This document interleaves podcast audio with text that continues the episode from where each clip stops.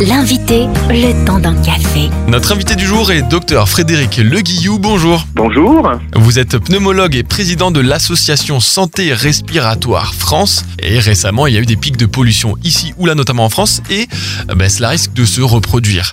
On aimerait réfléchir ensemble un petit peu aux, aux précautions sanitaires qu'on peut prendre face euh, aux pics de pollution avec cette première question. Quel est le risque pour la santé des citoyens en cas de pic de pollution? Oui, merci. Donc, pour en cas de risque de pollution, donc euh, nos concitoyens peuvent être touchés. Euh, en particulier, euh, ça peut aggraver une pathologie qui existe déjà ou voire la déclencher, que ce soit une pathologie euh, respiratoire, l'asthme, la BPCO, voire même les fibroses pulmonaires, les pathologies cardiaques. Et puis, ça peut aussi être responsable d'irritation hein, au niveau des yeux, au niveau de la peau. Voilà quelques éléments déjà. Et on peut voir certaines personnes se munir de certains masques, etc., comme notamment dans les pays asiatiques. Euh, quel bon geste pour se prémunir euh, face à euh, eh bien, ces pics de pollution? Que faire? Alors, vous l'avez indiqué, effectivement, on peut porter un masque parce que ça réduit la pénétration des particules au niveau de l'arbre respiratoire, du nez, des bronches, d'environ 70% pour les masques classiques.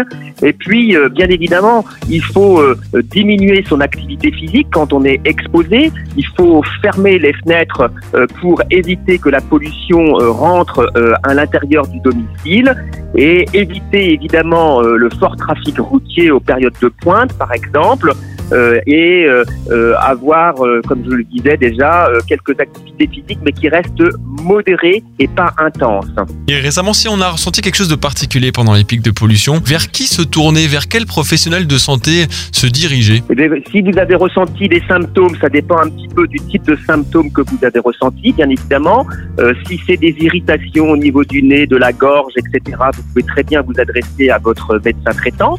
Après, s'il y a eu des problèmes respiratoires, vous pouvez là aussi euh, vous adresser euh, euh, à votre médecin traitant et puis qui jugera s'il y a besoin de voir le spécialiste, si c'est des problèmes respiratoires, le pneumologue, s'il y a des problèmes cardiaques, le cardiologue, etc.